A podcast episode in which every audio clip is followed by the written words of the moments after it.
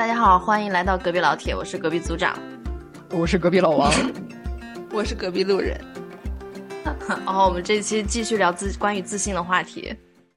刚刚聊欢乐的开场，明显大家都在憋笑。对，我们昨天就是有呃聊到从自信、自我发现到这个心理咨询这个过程，一直过渡到就是说我们最后有聊到提到家庭关系、伴侣之间关系这个部分。然后我有意识到，就是说，其实家庭对于人的影响，确实是一个比较潜移默化，但是又非常的，我觉得是一个非常漫长、一个非常根深蒂固的影响。就比如说之前像组长提到跟他爱人之间。呃，有有发现到精神世界不太相同的地方的时候，会立刻让我想到啊，他所提到的就是小时候妈妈带他去兴趣班，呃，意识到他做不到一个动作的时候，嗯，妈妈的角度就是说这个地方可以点到为止了，就是意识到不行或者不同的时候就点到为止。我觉得这个东西不一定是不好的，但是这个影响我觉得有有投射在你身上，嗯。他自己，所以说你这个是你妈妈还是你自己也这么觉得？啊，我自己当然，我当时肯定是需要一些帮助嘛，才能把那个动作做到。就是那个往往前翻的那个动作，就是做不到。然后其实它是跟身身体的力量和协调，就是是可以练的嘛。然后但是当时就是，嗯，我妈反正她自己也也也有讲说，其实那时候就比较疏忽，想说就算了。其实是应该要去练一下吧。嗯嗯。但是对于我和我老公的这个，就是我带他去听一次，他不喜欢，我就再也就再也不弄了，再也不去跟他沟通这块儿，就整个关上那扇门。这个我我感觉其实也这个类比其实也不太一样。嗯嗯，因为因为我当时我和我妈那时候就是我是属于一个孩子，就是这个东西就他是可以就是他在可以培养或引导的。但是我和我老公我没办法去改变他这个人喜欢喜好什么嘛，对不对？嗯嗯。但是他后后面我有慢慢的去，就是去让他了解一下，哎，我都就是平时在读什么书，有本书讲什么的呀，然后或者说，嗯，这个音乐我觉得很好听啊，怎么样的，他也是会去听。然后以前的话，他真的就是睁瞪大眼睛说：“我天呐，这种歌，因为我不是听民谣嘛，然后他就 这种歌这么难听都有人听啊，这么难听，因为你知道民谣，你懂的，有就有一些民那种。”嗯，民谣歌手的歌的确是没有什么唱腔，民谣本来就不是不是听那个旋律和唱腔，听那个嗯含义的嘛比较多。然后，然后他就会觉得啊，原来这个世界上还有这种歌曲，就是这样的。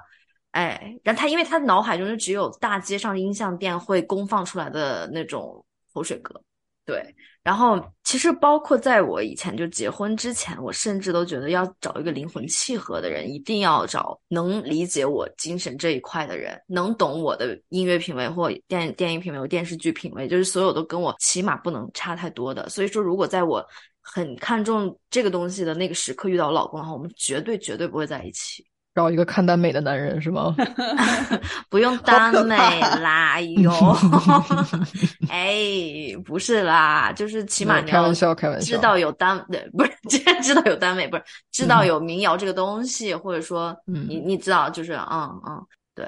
但其实我觉得有一点比较，我听到的比较健康的一个地方是，你没有说，你还是在尝试去告诉他你在做什么。哎，因为他有，其实这个不是这个，其实我是要。非非常感谢我老公这一点，就其实不是我在做尝试，是他在做尝试。就我觉得这个是让我就是真的觉得非常难能可贵的一件事情。就，是。当我把门整个关上之后，他一直在敲门，而他没有 walk away。而而我认识的有一些伴侣遇到问题，他们是两个人都一起把门关上。就我家只关了一扇门，然后就还好。嗯，所以他有什么内心世界，你你可以走进去的吗？他的内心世界就是嗯，过于简单。哎。不是啦，嗯，不是啦，就是，呃，他是一个很单纯、很纯良的那种人，然后他的想法什么的都就很可爱，没有那么没有那么多负面的东西。就比如说我们在看电视剧和电影的时候，突然有有个尸体出现，他就会捂住脸，他属于这一种的，就是让人让人觉得哇，你怎么那么纯，然后。然后就是以前的话，可能觉得说我的妈呀，怎么这样？但是现在就换个角度想，就觉得哎，他有他可爱的地方。就我也有转变的想法，对，这个还挺可爱的。嗯就是没办法跟他一起看什么，嗯，任何连连那个那个开端都没办法跟他看，他会怕，他就是我觉是每天得成年人这个很正常。我现在也很少会跟我老公一起看电影啊，或者干嘛。是是，我觉得我们现在就是一个特殊的时机，因为刚好小孩回去嘛。就小孩在的话，我们是觉得就是我们是不同的相处模式，就每天就是嗯两个人嗯承担好爸爸和妈妈的角色就好了，没有恋人的那个角色在，另一半那个角色也不重要，就是一个公司一样啊，我我做好我的 part，你做好你的嗯 part，、我们交流一下爱运就这样，就运营的在运营的公司，精神世界的交流和沟通比较不需要的，嗯。现现在的话就，嗯，慢慢稍微可以沟通一下，趁这个时间可以沟通一下，但是目前还算 OK，当然是差异非常大，差异差别特别大。老王睡着了，啊，没有，我在思考这件事情。我觉得，其实就是婚姻模式这个东西，我觉得没有一个一个统一标准，就是你一定要这样子才算一个好的婚姻，你一定要怎么样。但是你你是我回到自信的这个话题，就当你的另一半对你一丁丁都不能理解的时候，你也会怀疑自己啊，对不对？可是是这样啊，我觉得就是嗯在你们的相处模式当中，嗯嗯，孩子和父母在的时候，你就像你自己说的，像一个公司一样运营。嗯给至少给我的感觉啊，我不知道你是怎么想，就是给我的感觉是你们一直运营的很好，有一个很好的模式，在这个过程当中不会给你造成说你没有价值，你在家里面没有价值，不会在这方面造成一种呃自信上的打击。然后当孩子离开之后，你们两个单独相处，也是有互相去尝试去怎么讲，让对方嗯更了解自己。因为成年人之间很难做到，就是我为你改变死呃很嗯多，嗯对吧？就是能力有限在这个部分。嗯呃，我觉得这个情况其实也会让你感觉到比较有信心吧，就是对婚姻也好，对自己也好，就对方愿意为你尝试。这个潜嗯嗯嗯潜台词就在于说，你值得我为你去尝试这件事情。嗯我觉得在在这个不一定说你一定要 get 到我才能给我自信，才能让嗯我觉得我是一个呃很值得的人，而是说你愿意为我去做一些尝试，嗯，我觉得就是已经是很好的事情了。是的，你觉得吗？会会不会给你一种就是说你比较值得的感觉？对我我嗯，近期才意识到是有这个感觉，之前是没有。就近期我是觉得，哎，他其实一直在做努力和尝试，然后他会、嗯他会说，你可不可以就是从你的小世界稍微出来一下，我们聊一下，他也会尝试的去把门打开。这样，我不过，但是我之前的那个状态确实的确是就是就是很封闭了。这已经很不错了，我觉得。对我也觉得很不错了，非常好。对这个模式，我觉得挺好的，因为、嗯而且像回到像你说的绕回自信，在婚姻里面这件事情，嗯呃，来源不一定是一样的。就像我的婚姻来讲的话，我们两个是属于我觉得精神上高度契合吧。嗯，就是说我确实是没有不能跟他聊的事情。呃，我们之间会有一些怎么讲？呃，意见想法不同的时候，这个甚至是我觉得很经常会有不同的时候。因为我爱人是呃比较虔诚的教徒，嗯他的世界观和思维方式跟我肯定是有比较大的差别的。我不是无神论者，但是我没有一个呃固定的宗教信仰。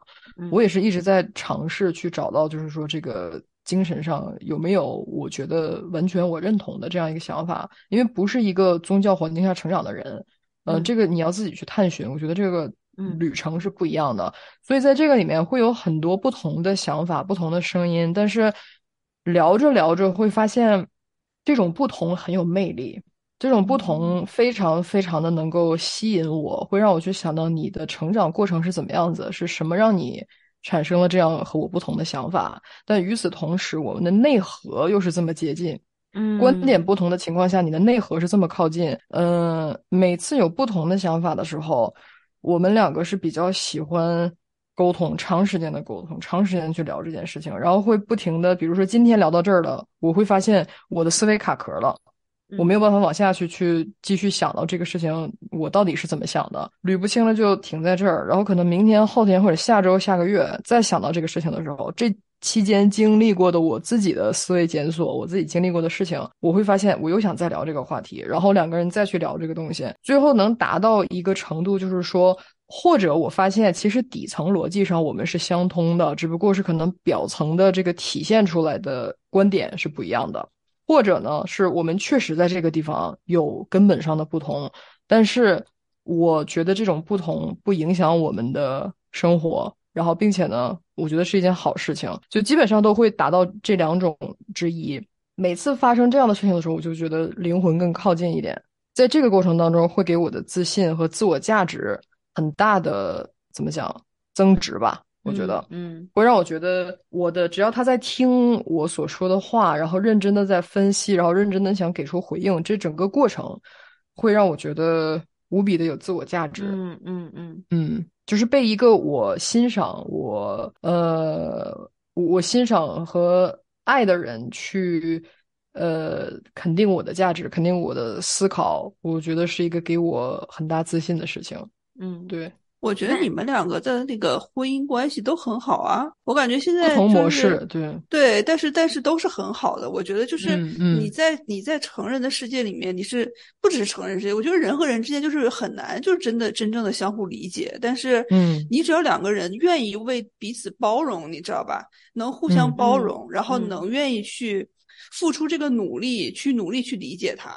即使嗯理解嗯不了的话，你也可以包容这个不同，并且去的，就是怎么说，就是去呃，那个叫那个词叫什么？怎么就是就是说，你可以尊重这种不同，并且你嗯觉得它是一个好的东西，你也并没有觉得对方，你也不会去贬低对方，你只是意识到这只是不同而已，那样就很好啊。就是有很有差异，那不是很那很正常嘛。是的。现在这种，尤其现在这种社会环境，我觉得走到哪儿都是，你能够做到发现一个人跟你不同，你不去贬低，我觉得就已经是很很不嗯错的事情对了，真的。是的，是的，但是但是你你那人就是他他他的那个沟通能力会比较强，他会比较善于去表达自己的感受，对不对？其实也不是，我觉得我们两个都不属于善于表达的人。哦，嗯，都不是说那种在谈话过程当中，我相信你们都有遇到过这样的人啊，就是你其实看不透他的观点到底是什么，但是他会给你带来对话中的情绪价值，他也不一定会盲目的去去说我同意你说的好嗯对怎么样，但是他他特别会把这个气氛带到一个程度，让你觉得这是一个愉快的聊天，但结束之后你就发现其实什么也没聊，其实你还是不知道他在想什么。这种我觉得就是属于那种比较 容易怎么讲上位的人吧，大概是这样的情况。我我那人不是说能够嗯能够给你很高的情绪价值在这个对话当中，但是他很真诚。然后我也不是一个特别善于表达的人，但是我也是比较真诚的去表达自己的想法。包括咱们录播客的时候，我会去意识到我自己有些时候比较言辞笨拙或者词不达意的情况。但是只要我觉得你是认真的去表达一件事情，接收到的人会。听懂的，就可能不认同你的观点，甚至你说的词不达意，别人不理解你在说什么，但是那种真诚，我觉得是能够传达到的。我们两个之间的沟通基本上就是就是这样。他也会很多时候说一些东西，呃，他也会经常说我不知道我在说什么了，呃，我要去找这个词儿，我要去去理一下思维，嗯、会经常发生这样的情况。我觉得我们两个都属于比较嘴笨的吧，嗯。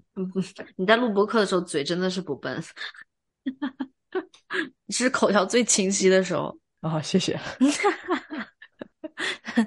哎呦，但是我但我老公属于就是我之前有跟他想要呃了解他的那个成长环境、成长背景啊，然后以及他对于家里面的一些成员的一些情感啊，这这个完全他就表达不出来的。一你觉得他是有，就是可能有什么潜意识的障碍，不想去表达，还不是说是就是表达不出来？就是表达不出来，完全表达不出来那一种，就是然后那这那也是我们之前就是这个这个婚姻沟通受阻的一个非常大的原因。就是他他不表达，我就以为他其实没感情，但其实他们他也是一个特别就是重感情的人。因为他不表达，他就没办法懂嘛。然后慢慢的后面我才了解了，原来他的表达是不同的方式，对，理科生其实每个人的。表达方式都不不一样，不一样。对对，所以就是还是需要磨合。所以磨合到现在互相可以理解的这个这个境地是非常难能可贵的。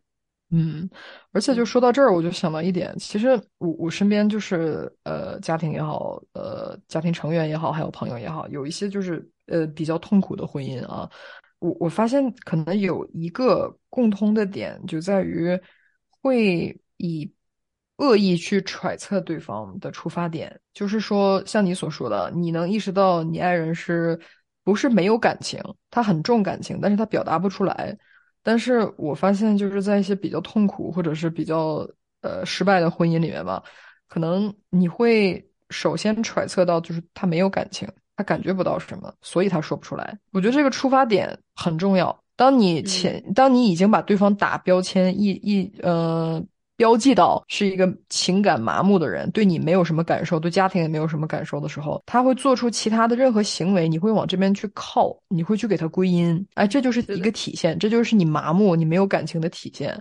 呃，然后这个东西会让你自己不停的说服你自己，直到最后这个人他想要去意识到啊，我可能需要表达一些东西，让你去了解我。他做出这个努力的时候，在你看来也是一种伪装。嗯。嗯，那你就跳回到最开始你说的那个，就是你你接受东西的这个模式和你对待事物的态度就很有关系。是的，你就像就好像你说，就是恋爱脑嘛。你喜欢一个人的时候，他怎么做都对，他什么都是好的。你不喜欢的时候，你就找各种理由。他同样的一件事情。对吧？你不喜欢的人做，你就开始，你就会往不好的方面想；你喜欢的人做，你就会往好的方面想。但是这个东西就是说，你当你，但是你自己自己亲自己家人、自己亲近的人，你也还要往坏的方面想，那你想，那还能好吗？那肯定好不了。其实，对你说的对，而且我感觉这是一种怎么讲？嗯，自我投射。就像回到说自信与不自信这件事情上，我觉得一个。超级自信的人，或者说哪怕是过度自信的人，当你看到你遇到另外一个超级自信的人的时候，你会把你自己的感受投射到对方身上，你发现哇，他好自信呢，甚至有点自负。呃，然后当你遇到一个不自信的人的时候，哪怕对方避让你，你也会可能去想，哇，这个人实在太自负了，甚至都不觉得我可以跟他竞争吗？没有跟我竞争的这个必要吗？你会这样去投射，然后就嗯，我想说什么来着？思维卡壳了，你看，就是 这是证据，这就是证据。对，就是他，就是就是他先入为主的那个大基调在那儿了，他就看待所有的感情就是会不特别特别不一样。对，嗯，而且我感觉有的人就是攻击性比较强一点，他可能他看到陌生人做同样的事情，他就会觉得这个人对你是有攻击性的。但有的人就是比较平和一点的嘛，他可能就不会就不会想那么多，或者不会那样想。所以这个确实也跟自己的这个性格是有关系的。嗯嗯，对，而且就是自信与不自信，可能跟你敏不敏感。也有关系，就敏感的人比较容易精神内耗，然后比较容易呃自卑吧。呃，因为你接收到的信息很多时候是别人不经意之间散发出来的，可能人家压根儿就不是这个意思。对你可能就觉得被轻视了，然后从而打击到你的自信。这样，所以自信到底有有没有用？我有用吗？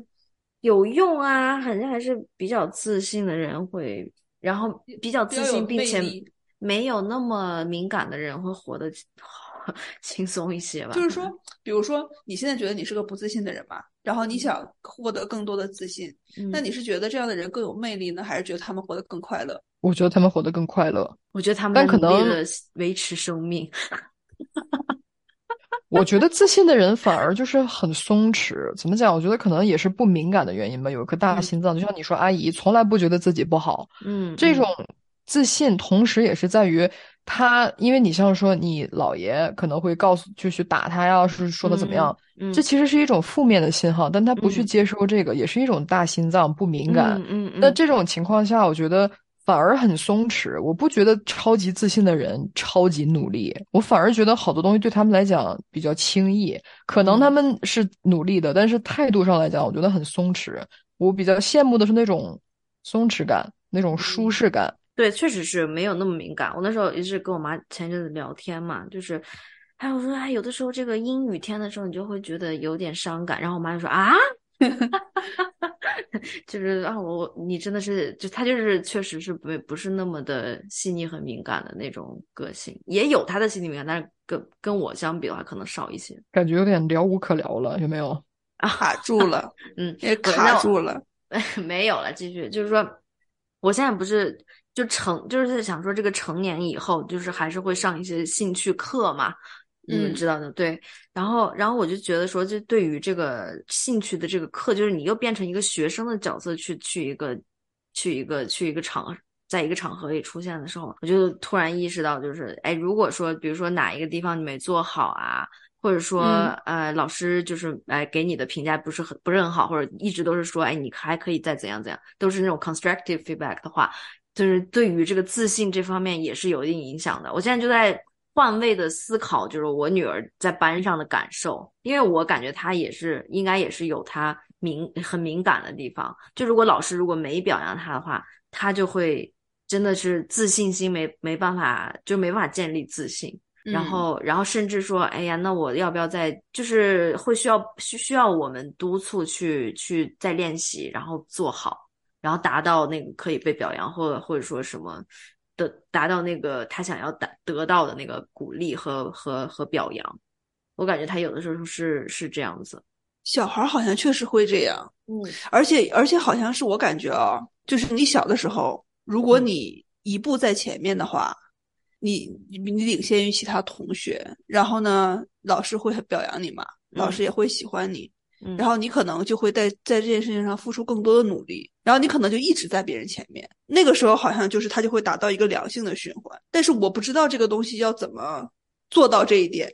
因为每个小孩儿就是他本身的情况也不一样嘛。就像我昨天还跟我之前的那个老板聊天，他说有的时候你要接受你这个孩子是一个平凡的孩子嘛。嗯嗯，这就是每个人就是学习啊，或者是干嘛，他就是有天赋的，他不是说你积你就能积得上去的。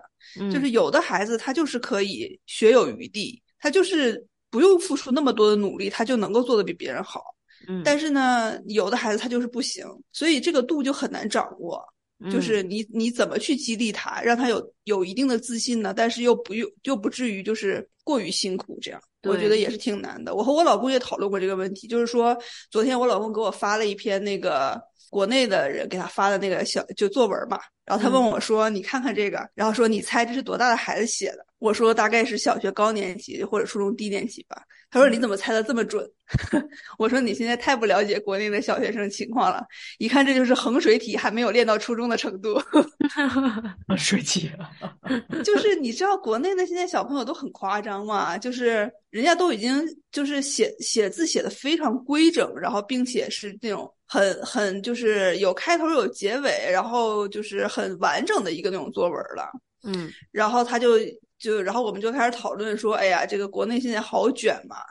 然后我就说，是啊，是很卷啊。这边如果你去那种就是加州啊什么的华人多的地方，也非常卷。嗯。然后我老公就说，那你来美国干嘛呢？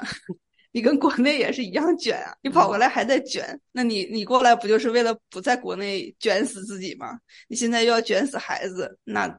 你不就没有意义了吗？然后，所以我们最后讨论来讨论去，也没有讨论出来一个什么结果。就是说，算了吧，还是激激自己吧，激孩子还是不要指望这点比较好，因为你也没办法知道，就是究竟有多大的天赋。鸡娃这个事情，觉得就压力还是太大。我觉得鸡娃这个事儿吧，就是还是不能看的，就是呃，一定要追求一个什么结果。我感觉还是要看，就是这个孩子是不是能自信的生活，就是对，是的，对，基本上就是可以，呃，心态比较健康这样子，然后一直去。呃，循序渐进的去去学习。如果说，比如说学某一科觉得很难，然后呢他就放弃了，或者说随便混一混就好了，这样的话就是就最不想打见到的这个情况。我现在跟你们聊的越多，越觉得你这个还是心理健康比较重要。是的，如果一个人对活得比较快乐，就是活得比较自在，那样的话就可以了。你也不用要求他真的非要达到什么程度啊，上什么大学，赚多少钱什么的。嗯，你如果都活得很痛苦的话，那你再怎么样也没有什么意义。嗯嗯嗯。而且一个人在快乐的这个状态里面，我觉得其实更有可能自己找到学习的动力，自己找到想要学习的东西。对，那就是最优的一个状态。那这个状态我我 never 有过，你们两个可以分享一下。我好像也没有哎，老王现在可以了呀。我好像我能坚持下来的爱好这些东西，都是我自发去觉得我很喜欢这个东西，然后我就会有动力去持续学习它。我这个人有一个毛病，就是说我，嗯，如果我做的一件事情不是我本心驱使的话，我坚持不下去，真的坚持不下去。嗯嗯，像做面包啊这些，还有就健身这件事情，都是从里面找到了快乐，然后会想要去了解。就比如说健身这件事情吧，你喜欢让它让你感受的很好，然后你会去想要去学习它，学习人体肌肉走向啊，怎么样，什么样的锻炼是哎，去呃是真正能给你带来结果的，让你做起来也觉得开心舒服的，然后你就会想要说，我去一开始大家小白的时候都会去照搬别人的一些训练计划嘛。我今天练背，嗯明天练腿，然后练背是哪几个动作组合在一起。但其实当你越来越喜欢这件事，你坚持做下去的时候，你会发现这个东西不适合我。你就会嗯想要去研究我怎么样去找到一套适合我自己的东西。这个过程就是在学习，包括你平常你要嗯去补充什么补剂啊，也取决于你到底要达到最后是一个什么样的效果。有些人只是想先呃怎么讲紧致他的体态，那就完全不需要这些。你不要去去去呃跟随那样一个一个饮食计划或者怎么样。你一定是要你真正喜欢它，你才能够有动力去学习它，想要更了解它。然后，当你越来越了解它，你会发现你自己言之有物，你会发现你自己给自己制定的这套东西出效果了，在你身上能看到效果，这个就是一个正向反馈，你才会对这个事情越来越有自信。然后，这个自信又会让你更想要去坚持这件事情，又变成一个动力，这是一个良性循环。我自身的感受是这样子。所以你那时候你没有找 personal trainer，整个就是自己研究。我最开始是找了私教，然后因为我比较怕受伤，呃，因为你练不好的嗯东西的时候，你肌肉拉伤可能比较严重，嗯呃，找了私人教练，主要去学习怎么样去用各种器械呀，然后怎么样嗯去保护自己不受伤，什么样的动作是危险的，什么样的动作安全。但是嗯结束那个阶段之后，意识到自己可以单独练的时候，就会开始自己探索了，学习。嗯嗯嗯，对，现在就是为了希望可以孩子们也可以找到类似就是自己会自发去学习，然后自己去探索的那个状态。是的，但目前就是感觉是个漫漫长路，就是想要找到他的兴趣点，就是还是需嗯。要家长去引导，毕竟他还是不是成人嘛。对，而且我感觉小孩坚持一件事情也很难，因为我觉得我坚持一件事情就很难，对，所以你也很难要求一个小孩说他能坚持一件事情很久。而且感觉他有的时候他自己并不知道自己到底是不是喜欢。就是说，老王，你可以很清楚的知道说从中可以得到这嗯个满足感，但但是小孩儿都没法那么理智的去，那么那么客观的去审视自己的感受，都不理解自己的情绪，也不是小孩儿，我觉得很多嗯人都不是。我觉得老王这个状态，其实嗯很多人都都都是望尘莫及的。是的，是的，嗯嗯，其实我感觉吧，就是这个是一个敏感的敏感人的这样一个怎么讲积极的体现，你会很明确的发现你你喜欢什么，不喜欢什么。嗯然后再有一点就是，我小的时候啊，我是一直被逼迫着学手风琴。嗯，那个时候你的琴嘞，by the way 我我琴在在在某一处，啊，好，嗯，静静的自己生活着。嗯泡在柜子嗯里。嗯，就是小时候学手风琴的时候，是我妈的一个愿望，然后就让我去学这个东西。嗯嗯，对我来讲，我很不喜欢它。嗯，当时很不喜欢，因为什么呢？我是被迫去做这件事情，我没有被激发这个兴趣。然后我学习的过程中，那一套教学方式也是会拿那个呃，怎么讲，那个指挥棒啊，去指谱的那个啊东西，去打你的手。哦，你你错就是打你一回，这老师当时是这样教学方式。然后你嗯弹对下来这个曲子，他会给你盖一个章，上面就表示什么小红花啊的这种东西。呃，我得到这个小红花的时候，会有一种满足感。这个嗯时候第二天就去，并且我去的时候，我姥姥会给我买零食，这个是我弹手风琴主要的动力的动力。对，我知道嗯只要我去这个路上，我就有东西吃。嗯嗯，弹琴这个事儿很无所谓，最后也考了级，但是只要我有机会说不，我立刻就放下了。嗯，直到最近，感觉长大之后，其实啊还挺好的，会一门乐器挺好的。当时弹手风琴可能也是件好事儿，才想要去自己去想要去捡起来。但是目前为止也是没有体会到一个呃想要继续下的兴趣吧。嗯，特别大的满足感。是我有的时候就也会很困惑，就是有的时候吧，你如果付出很大努力得到一个东西，有的时候你反而会觉得你的那个快乐没有那么强了，因为我都已经努力那么久了，努力那么大了，然后你就觉得啊，获得的奖励也没有很多呀，怎么办呢？我好像是就是我要去努力了，然后得到这个东西，我的满足感好像会比较强，就像你说的这种情况。呃，如果说是没怎么干嘛，忽然之间得到了这个，我会有种强烈的不惶安感。恐是不是？哎，对，我会非常惶恐。我觉得这个东西好像不太是我的吧，就总觉得患得患失会。哎，但是我有时候就会觉得，就是天上掉馅饼的才是惊喜嘛，就得是这样。你没有付出努力，然后你就觉得，哎，感觉好像占了便宜。对我我会觉得是天下天上会掉铁饼，然后比较害怕。但是我不不基本上不会相信天上掉馅饼的事，没办法相信天上掉馅饼的事，然后就会变成一种爽感，就是在自己脑海里面想，你不相信会掉馅饼，但是又会觉得哇，如果掉，然后一直然后一直会一直会幻想有个馅饼掉下来。嗯，这个其实也挺好的，就是在自己脑海里面自己给自己激励这种多巴胺，是吧？免费多巴胺。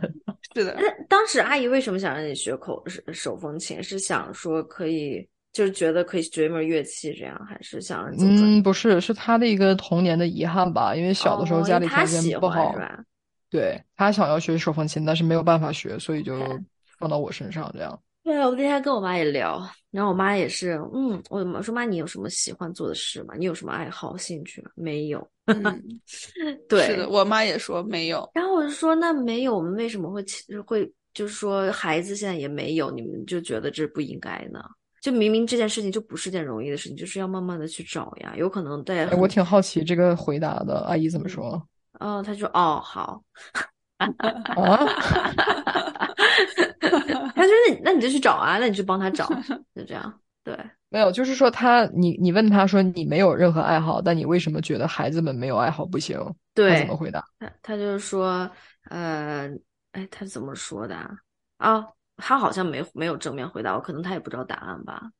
嗯，哦，对，我还他或者他会说那个那个时代没有那个条件。对对对，我正想说这个事情，就是我昨天看了一个帖子，说那个就是呃，家长上，比如说一个上过九八五二幺幺的家长，他就可能就会觉得，哎，这个九八五二幺幺可能还可以啊，清北比较难。然后可能你要努努努力，小朋友可能可以可以考上去。